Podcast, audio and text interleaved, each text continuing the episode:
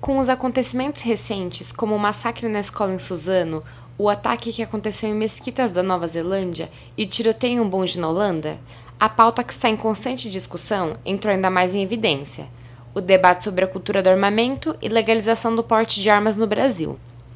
Em janeiro deste ano, o presidente Jair Bolsonaro assinou um decreto que altera a regulamentação do Estatuto do Desarmamento e facilita a posse de armas no país. O estudante Roger Felipe, de 18 anos, concorda com a legalização e aponta situações em que o uso da arma seria útil. Eu sou a favor, sim, da posse de armas para pessoas que realmente são capacitadas.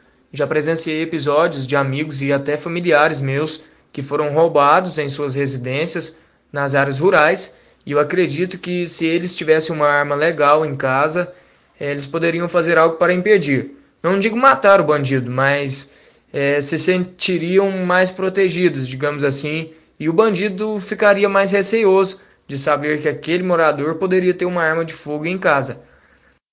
Já a estudante Jéssica Rodrigues, de 20 anos, é contra a legalização das armas e acha que isso só aumentaria os casos de violência no país.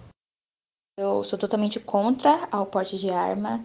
Eu acredito que essa ideia que tentam sustentar que a arma pode ser um, um objeto de defesa para o cidadão é totalmente errônea e ultrapassada. Na verdade, é só mais um gatilho para a violência.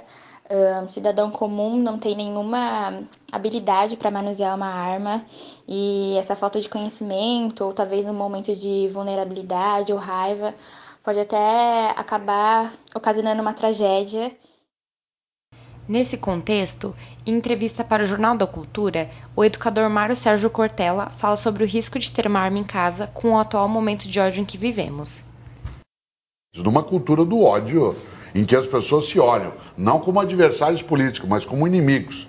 Que olha a pessoa que não tem a tua religião como sendo infiel, que tem que ser degolado. Não olha a pessoa que tem a cor da pele diferente da tua como sendo uma outra pessoa, mas como sendo um menos eu acho que armas elas só acrescentariam mais combustível a uma situação que agora já está muito séria.